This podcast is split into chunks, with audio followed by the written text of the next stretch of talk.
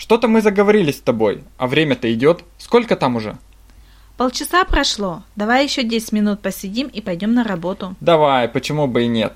Кстати, я хочу зайти в магазин. У меня закончился чай на работе.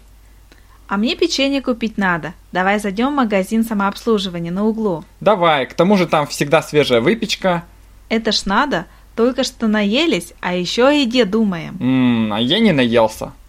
Что же ты сразу не сказал? Все равно у нас больше ничего не было. Тогда пошли в магазин прямо сейчас. Пошли.